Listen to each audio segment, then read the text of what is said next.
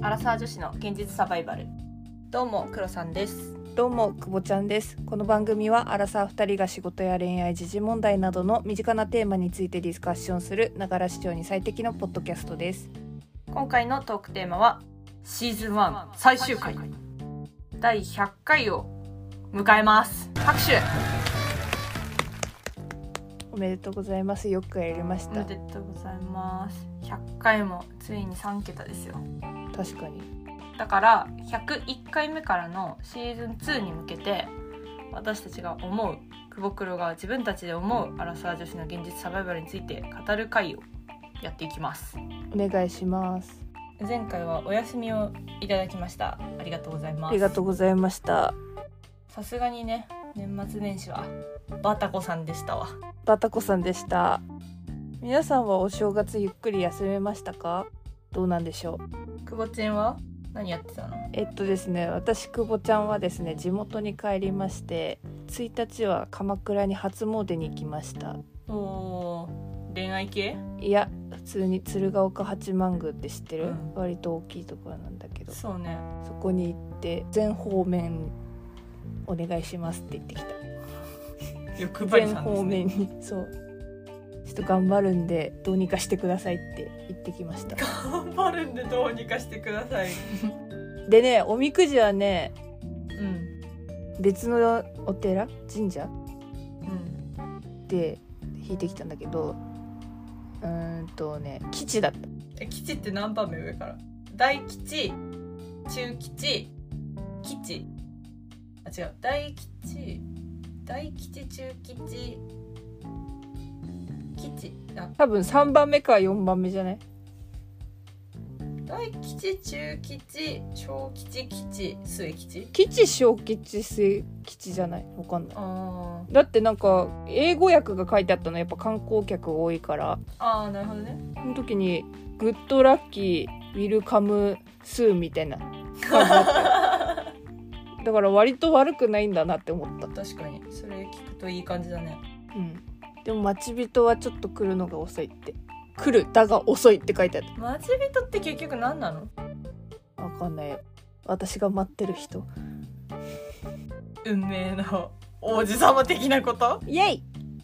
うせえなんかさ他のやつとかさめっちゃいいこと書いてあるのにさ待ち人だけいつもあんまり良くないんだよねえー、なんだろうね黒さん何してたの私はね何してたろう31日誕生日だったからあおめでとうございましたあありがとうございましたあのジャパニーズバーベキューを食べに行きまして焼肉そうジャパニーズバーベキューっていうのコリアンじゃないんだ、コリアンじゃないコリアンじゃないもう日本焼肉うまいの食べたいからカルビとか食べたいじゃんはいはいはいだからジャパニーズバーベキュー行ってもう焼肉奉行発動して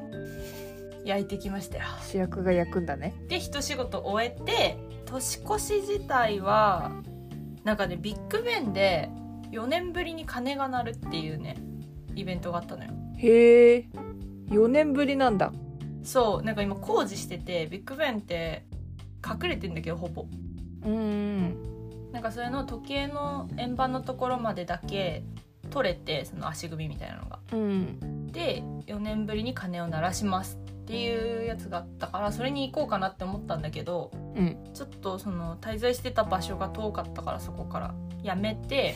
うんでタワーブリッジっていうところに行ったのねこれもまためちゃめちゃ綺麗な有名なロンドンの橋なんだけどうんでそこで去年サプライズ花火が上がったからって聞いたからちょっと見に行こうかって言って見に行ったんだけどまあ人でごった返しててもちろんはいはいはいだからさ上がると思うじゃん花火確かに期待大ですね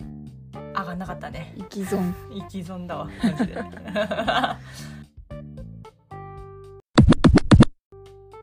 じゃあそそんな感じでおのおのゆっくり過ごしたわけなんですけど ゆっくり過ごしてお休みしたっていうねごめんなさい100回を迎えるにあたって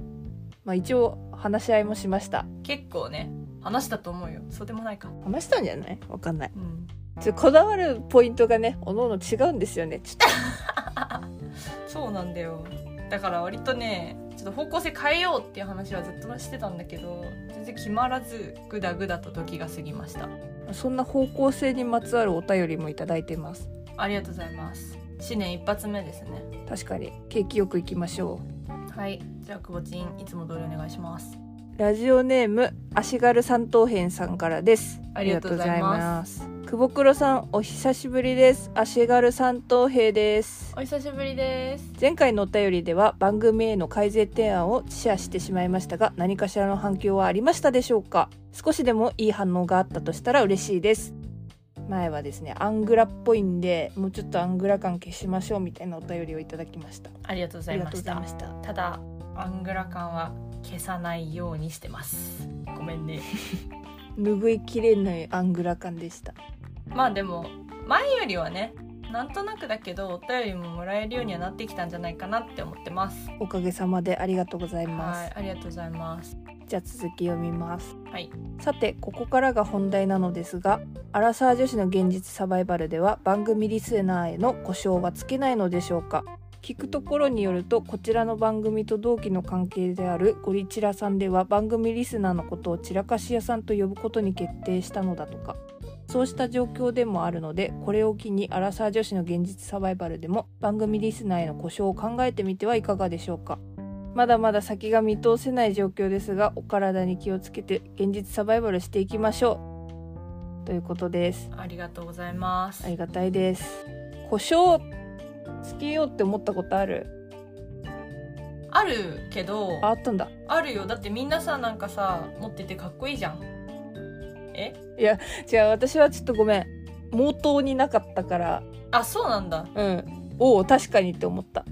なんかさ故障があると一体感出るじゃん確かに我らアラシックみたいな、ファンマーケティングだもんねそういうのって同族意識が持ちやすいよねそうそうそうそうそういやなんか略称作るのも結構さ苦労したじゃん私たち、アラサバでしょうん、だからなんか故障をつけるのも大変なんだろうなって思ってちょっと避けてきましたなるほどねなんかあえてやらなかった感はあるよねえなんかいいのある番組名にちなんだ方がきっといいんだろうねまあシンプルなのでいくとサバイバーとかがいいんじゃないと思うけど確かにそれは思いついた私も一緒に現実をサバイバルしてる者たちという意味ではサバイバーはしっくりくるねじゃあラジオネームじゃなくてコードネームとかにした方がいいのかなそうねそうね でサバイバーネームっていうのもちょっと変だしね そうサバイバルナンバー1とかにした方がいいの番号で聞くるよね今度からラジオネーム3番やばい軍隊感が強くなるわ、は怖いわやめましょうい、あとはサバイバルのサバを魚のサバに見立ててあサバ缶あアラサバリスナーの子はサバ缶と呼びますねそうなんかサバ子さんってさよくお便り送ってくれるじゃん、はいはいはだからサバ子さんとサバオくんでいいかなって思ったんだけどあーそれも可愛いねカバオくんみたいな、それアンパンマンだねうん、でもサバ缶だったらサバ缶ネーム製造製造コードラベルナンバーラベルネーム急に何工場感出るけどサバ缶ラベルサバコさんですサバ缶ラベル足軽三等兵さんですあー悪くないねサバ缶だとさ非常食っぽいからさまあサバイバルの常備食っていうか確かにあと浸透してくれるかが若干心配だよねそうなのなんかさ楽しくないじゃん呼ばれても嬉しくないじゃんこんなのアラシックみたいなさ我らアラシックって呼びなよ我らサバ缶可愛くない決まんないから募集したくないそうだねだってあれでしょゴリチラさんもきっとなんかいろいろ来てたと思うから私たちもいろいろ提案してほしいなと思いますはいもうぜひなんかありましたら Twitter のリップおよび DM かメールまた Google フォームでも何でも大丈夫なんでそこから連絡くださいはいで来なかったらサバイバーかサバ缶にしますはい はい勝手に勝手に決めますはい、可愛くないです。はい。はーいシーズン1の最終回どうですかなんかそんなに何も感じなかったまあ最終回と言いつつやめないからねそうだねどう逆に黒さんは何か思うところあるまあ100回まあうんそうねな何か思うところ嬉し感情ね悲しい感情ねいそう怒り安心安心なんか100回まで続くか続かないって結構きわいじゃん確かになんかさ同じ時期に始めた人とかもさ結構減ってきちゃったんじゃないかなって思ってんそうなんだよよねだんだん減ってきちゃってるじゃんね途中で辞めちゃった人もいるし、うんまあ、どうなってるかもわからない人とかもいるし、うんまあ、そんな中で一応その1年間くらいね約1年間だけどできたっていうところとかあと100回もね一応話題を尽きさずに進んでこれたっていうのは安心だなと思ったないや本当リスナーの皆さんのサポートあってですね本当ですよ誰も聞いてなかったら一緒に辞めたもんねそうですねありがたいことに結構聞いてもらっておりまして多分ねリスナーさんが思ってるよりも聞かれてるとは思本当にうだってさそうじゃないくぼちんはね結構ね喜んでるんですよあもっと高みを目指したいと黒さんはなんか楽しかったです上目指していきましょう上目指そうじゃあなんかあんまこびないスタンスでいたからさうん内輪感になりたくないねみたいなのがあったからさそうだねあんまこう周りにも言わずうん広報活動もあんまり積極的にはせずそうだね横のつながりもまあもちろんあるけど意識的に広げてもおらずうんの割には聞かれてるんじゃないかなとまあ、確かにないうところですわ言っちゃう自分たちのあらそばの好きなとこそうだねちょっといつもだと照れちゃうから言ってしまおう自己肯定感上げていこうはい私たちの当初の目的自己肯定感を上げていくあはいクロさんはねやっぱりこのポッドキャストにポジティブなのが多い中アラサバ独自のスタンスを貫いているっていうのはいいとこだなと思いますよ要は無理しなくていいんだよ系ポッドキャスト確かに結構元気系ポジティブ系多い中あとあれか同じテンションでも割と緩い感じのは多いけど怒ってるのあんまないよね 確かにブチ切れてるからねたまにぶち切れてるからね本当に私このね素人感がすごいいいなって思ってねおお聞いてますねー確かに誰にもこびてないなそうそうそうなんかさ前もどっかの回で言ったけどさちょっと落ち込んでる時とかイライラしてる時ってさ、ポジティブなポッドキャスト聞くっていうのもすごい元気になるからいいんだけどたまにそれをさ斜めから聞いちゃうことがあるわけよあー黒さん自身がそうでそうなってくるとさどんどん闇に落ちていくじゃんうんでもそんな中でブチギレ系のやつがあるとちょっとあ悩んでる私悪くないんだなって思え る怒ってもいいんだなって確かにあのねみんなさこの赤裸々とかオブラートに包まずスパッて言ってくれるところが好きですって言ってくれる人も多いけどあの多分実物これの3倍ぐらいは毒入ってるもんねそうね多分泣いちゃう人いるんじゃないかぐらい泣いちゃう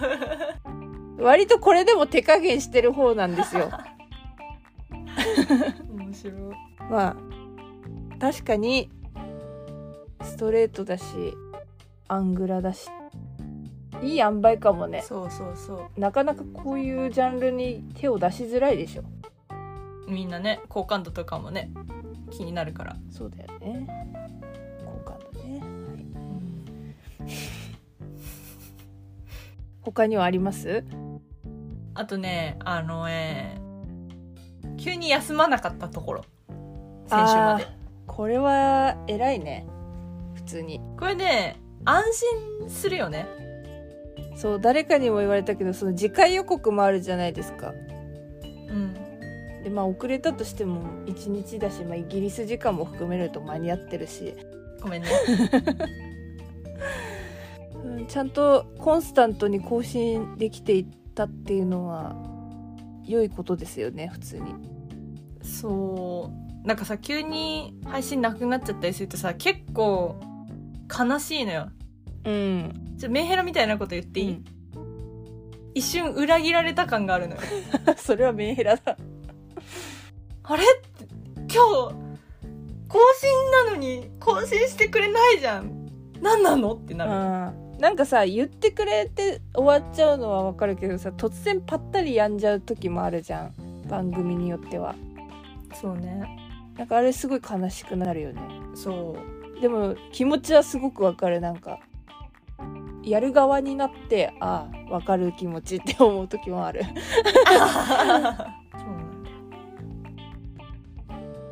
私はね非常になんか話の構成がシンプルだなって思いましたうちの番組おー技術的だな1エピソードにつき1つのテーマうんで話してるじゃないですか基本的にそうだねだからまあ私たちのキャラクターが好きって言ってくれる人はそんなに関係ないと思うんですけどうん初めて入ってきた人ってやっぱりタイトルとかで興味を引きつけられて聞きますみたいな人もいると思うんですけどその時に余計な話されちゃうとそれこそ裏切られたというか なんか聞かなきゃよかったぐらいに思われちゃうのはちょっと嫌だなって思うから私は興味のあるテーマだけ聞いてもらえればいいしはいそのテーマに対してあ久保黒ってこういう意見なんだなって追われるのがすごい好きですねそうだね基本横道にそれないからなんか早送りしなくていいなって思う聞いててああなるほどねあとは、まあこれいいところだなって思っちゃうんだけどうん テーマが絞ってないからアングラからビジネスまで振り幅がすごいははは確かにあるからそうなんだろうこの人ってこういう人だよねって絞られずこういうところもあればこういうところもあるんだみたいな風に思ってもらえるととっても嬉しいなって思いますね。確かにそうだ ね急にさすげえ真面目な話してたらさ次の回ではさ都市伝説のことめっちゃ楽しそうに話してるみたい なさやばい人間みたいな感じで思ってもらえたらちょっと嬉しい。うんまああなたの隣の人もそんなこと考えてるかもよって そうだねそれこそさエピソードかいつまんで聞く人には一番いいんじゃないかなと思うけどねなるほどそのビジネス系には興味あるけど他には興味ありませんみたいな人もさ一応聞きに来れたりするじゃんうんそうなんか選んで聞いてもらえればいいし、うんまあ、私たちのこと好きって言ってくれる人はこいつまた変なこと言ってるみたいな感じでいろんなの聞いてもらえればいいしそうねそうなんか人間味があるなって思う人間らしいっすよ人間味のあるポッドキャストですじゃあ逆にシーズン1の反省点もう私はこれね一個大きいのがありましてはい何につけても言葉遣いが悪い あもうこれは本当に反省してるし申し訳ないなって思ってやっぱ毒を吐くっていうのと言葉が汚いっていうのはもう別の問題だから もうあの育ちの悪さが前面に出ちゃってるのが本当に申し訳ないし普通にこれで傷つけちゃってる人もいるんだろうなって思うとあー確かにねめちゃめちゃごめんなさいって思っちゃう別に間違ったこと言ってるとは思ってないけどうん傷つけたくて言ってるわけじゃないし教養がないなって思いました教養がないな教養のなさがすごい出たなって思まあそれで言うと私も喋り方を直したいと思ってるからううーんやっぱきつい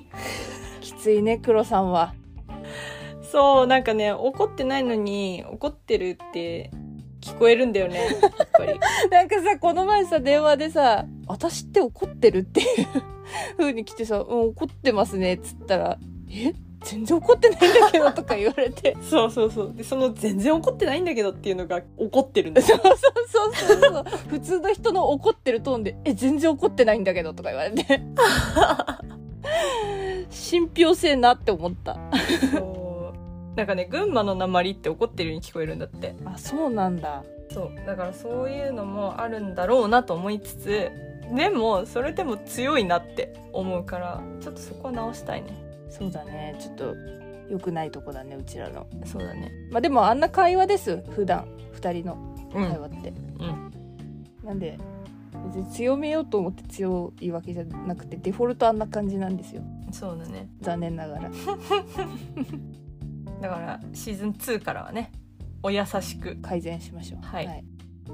あとね最近治ってきたんだけどやっぱテンションのムラは激しいなって思った盛り上がる時とあそうなんかあのーうん、テンションっていうかなんか興味あんのかないのかがやっぱ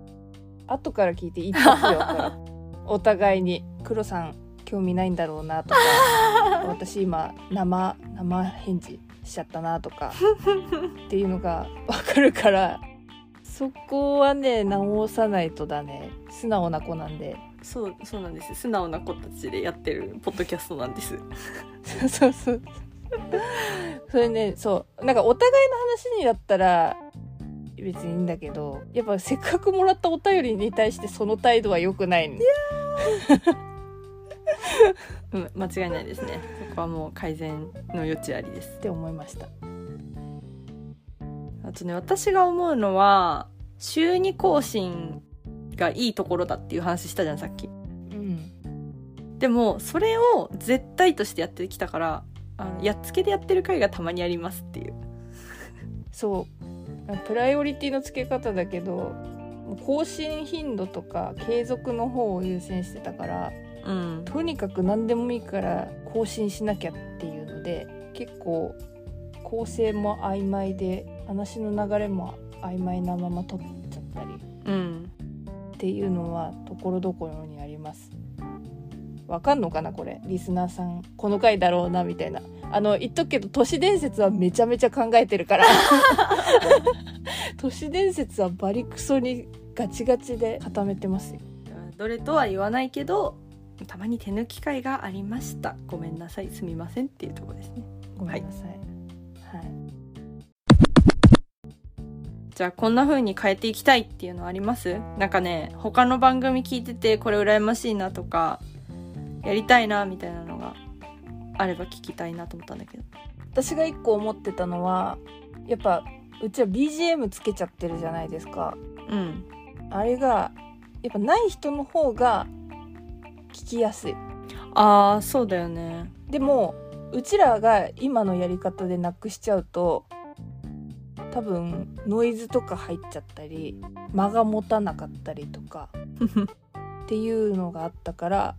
まあ、私たちの番組に関しては BGM 入れてた方が良かったんだけどやっぱない人ですごい喋りが上手い人と比べちゃうとその方が聞きやすいなとは思ったなるほどねこれは取り方の問題なんだけどねすぐコアな話しちそゃうっそうそう裏側の話だからまあここはね頑張れば改善の余地があるけど、まあ、これも週2配信の方でたうんそここだわりすぎちゃうと週2続けらんないねみたいなのでそう一旦目をつぶってたところだから、うんまあ、できることなら直したいって感じ何度も何度も一応話題には上がったもんねそうだねいやでも無理だよっつって そう先延ばしにしてました、うんちょっと頑張って編集でごまかしたけどまあ、隠せない部分もあったしね編集じゃそう根深い問題っすわ根深いですねだからもうちょっと聞きやすく改善したいなはいあとね羨ましいなって思うのがねジングルあーだよねいいなーってそうだよね番組に箔がつくそなんで入れてなかったんだっけあこれもめんどくさいからかうそうあそうって言っちゃったそうもう完全にめんどくさいが勝ったね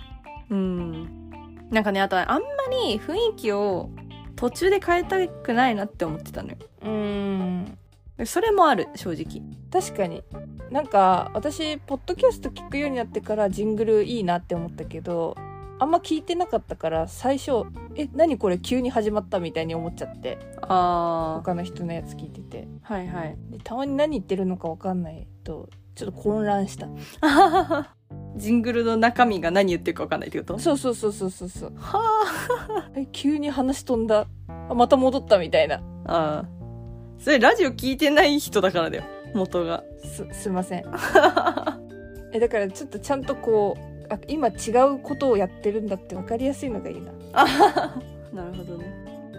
あとなんかジングルを入れると話切り替えやすくなるなと思ってあー確かにあれやりたいなかっこいいしそうだねうん入れましょう番組って感じがするから入れたいそうそうそうそう、うん、いかに体裁が綺麗かっていう話ですあと私はちょっとあの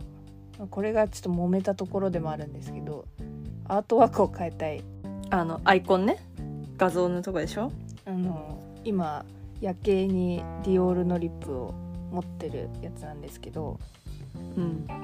シーズン2っていうのが分かりにくいからちょっと変えたいっていうのを言ったら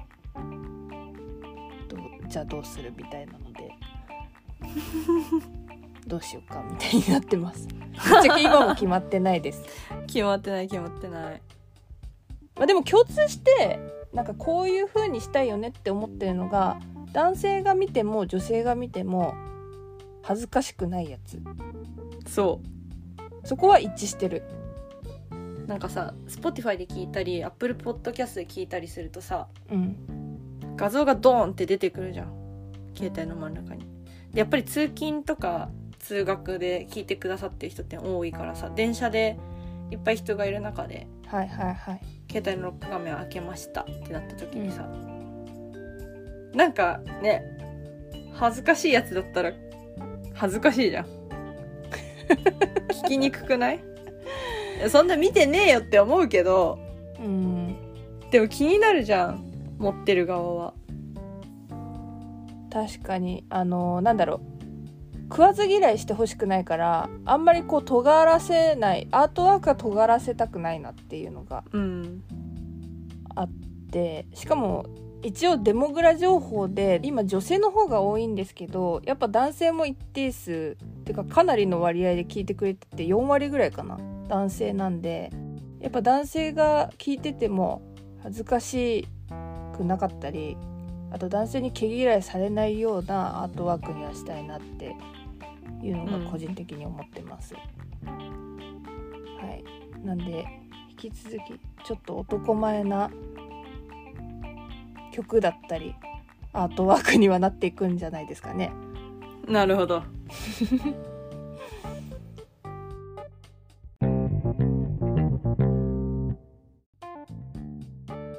じゃあシーズン2始まりますということで次回からですねいよいよそうちょっと軸欲しくない確かにやっぱやっていくからにはそこの一個指標は指針か指針は欲しいですじゃあ久保ちゃんズバリ2022年のアラサー女子の現実サバイバルテーマは何がいいと思いますか色気はいやっぱりですねあのー我々今年29になるんですよそうねつまりですよ20代最後ですまさかだねはいあの「アラサー」って言って「いやいやまだじゃん」って言ってもらえるのが最後になりますはい。まあ実質ね、実質誕生日はさ、秋冬の二人だからさ、うんまだ黒さんなんて成り立てだもんね28だから、えってなるかもしれないけど、まあ、何歳の代ですっていうのはね、今年もう29の代ですって言って生きていくわけだからね。そうだねなのでそろそろ出してもいいんじゃない大人の余裕頑張るか。そう今さその口が悪いのも 毒を吐いてるのも詰まるところ余裕がないからなんですよ大人のはい。なんでまあこの大人の女性に向けてちょっと色気でもまとっていこうじゃないかとなるほど引き続き毒は吐くけど品は保てるようなラインを確保したいね毒ダメポッドキャストで出ますかねバーにいるとテンションバーにいるテンションわかるはいはいはいバーで愚痴吐いてん違う居酒屋で愚痴吐いてんじゃないんだよバーで愚痴をつぶやいてるなるほどねぐらいのテンションで行けばいいんじゃないかなはいはいはいそれはそうだねあーちょっと分かったわはいいかがでしょいいんじゃないですかうおまあ上品にね行きましょうってことだよねーそう時折下品にはなるかもしれないけど品がないと言われないようにはしよあ無品 うそう無品にはならないようにして 時折無品になっちゃってるからあそうだね そうねバーじゃないよねあれゴミ捨て場だねあれそうそうそう色気っていう からにはもうちょっと恋愛系もうんしっとりしたものを出せるように頑張りますいやそもそもだからねそこに関しては確かにそれは言えてるはい頑張ってください一番大きい課題かもしれないうん、 そんなとこですかねそうですねじゃあ来週からガラッと雰囲気変わっていきますはいで BGM が変わってるかもしれないなくなってるかもしれない構成が全然変わってるかもしれない変なジングル入ってるかもしれないでも、同じアラサー女子の現実サバイバルアラサバでございますのではい皆さんに代わってガス抜き毒抜きしてまいりますであと大事なお話です皆さん「アラサー女子の現実サバイバル」シーズン2は毎週水曜日週1更新に変更します拍手なのか拍手なのかごめん私が拍手したくなっちゃったからあのーちょっとね質を上げたいなっていう話をしたじゃないですかはいだから更新頻度を下げて一回一回をもう少し大事に更新していきたいなっていうのがあるので週1更新に変更させていただきますはいやっぱね納得いくものを出していきたいなっていうところが強くなってきたのでうんそうすると週1更新が限界なんじゃないかっていうところででも多分今までより面白くなると思いますはい楽しみにしててください全然ね余裕がある時はなんだろう2回配信したりまあ更新なくてもライブ配信とかもできたらやりたいよねそうだねだからライブ配信したりとかあとはどうしても喋りたい時は一人で喋って更新してくださいみたいなそうお互い予定合わせるのが結構大変だったりするんですよ時差があったりするんでうんあと黒さんが旅行行っちゃったりとか私が私か私がプロジェクトで夜遅く帰ってきちゃったりとかで、そうだうな、んまあ、基本的に追加で配信したりとかライブ配信する時とかはツイッターでお知らせしようと思ってるのでツイッターのお知らせたまにチェックしてくださいはいお願いしますはーいあと他の SNS とかもねちょくちょく始めようとかを言ったり言ってなかったり考えてたり考えてなかったりするんではいそこもぜひチェックチェックですよチェック皆さんお楽しみにということで、はい次回のトークテーマですシーズン2第1回目次回のトークテーマは2022年久保黒の個人目標景気よく個人目標を立てましょはいやっぱ年の初めに目標立てるとねいいって言うからね確かに私はもう決まってるんだけど黒さんはもう決まってるいいいっぱいあるよいっぱいあるいっぱいあるんだえなんかね一昨年まではあの100個目標を立てるっていう目標を立てて毎年100個書いてたんだけどすごいねあでも超あれだよ緩いやつだよ例えばディズニーランドに行くとかあなんかそういうのを立ててたんだけどちょっと無理だから 無理だし目標に追われる日々を過ごすことになるので去年からは立て方は変えたねーえー私はね逆に目標を今まで立ててこなかったんですよあそうなんだはいぼーっと生きてしまってたんで、うもうんほんと去年一昨年去年ぐらいからじゃないちゃんと立てるようになったの、あそうなんうん、あららら目標達成できないのが嫌だったから目標を作らないそもそもよくねいいっちゃんダメなやつうんそうそんなくぼちんが立てた目標をお楽しみにはいはいそれでは我々アラサー女子の現実サバイバルリスナーの皆様からお便りを募集しておりますまた私たちに等身大で話してほしいテーマなどありましたら Google フォームからどしどし送ってくださいお問い合わせは kk.realsurvival.gmail.com kk.realsurvival.gmail.com までよろしくお願いします現在ジャパンポッドキャストアワードではリスナーの投票によって決定するリスナーズチョイス賞の投票を受け付けておりますお一人様1回まで投票が可能ですのでアラサー女子の現実サバイバルが面白い一番好きという方は投票お待ちしております応募締め切りはえー、と1月14日もう少しで締め切りになりますので、えー、と番組概要欄にリンクが載っておりますのでそちらから投票お願いいたしますお願いしますはい、ではシーズン1最終回です。お相手は久保ちゃんとクロさんでした。次回のポッドキャストでお会いしましょう。さようなら。バイバイ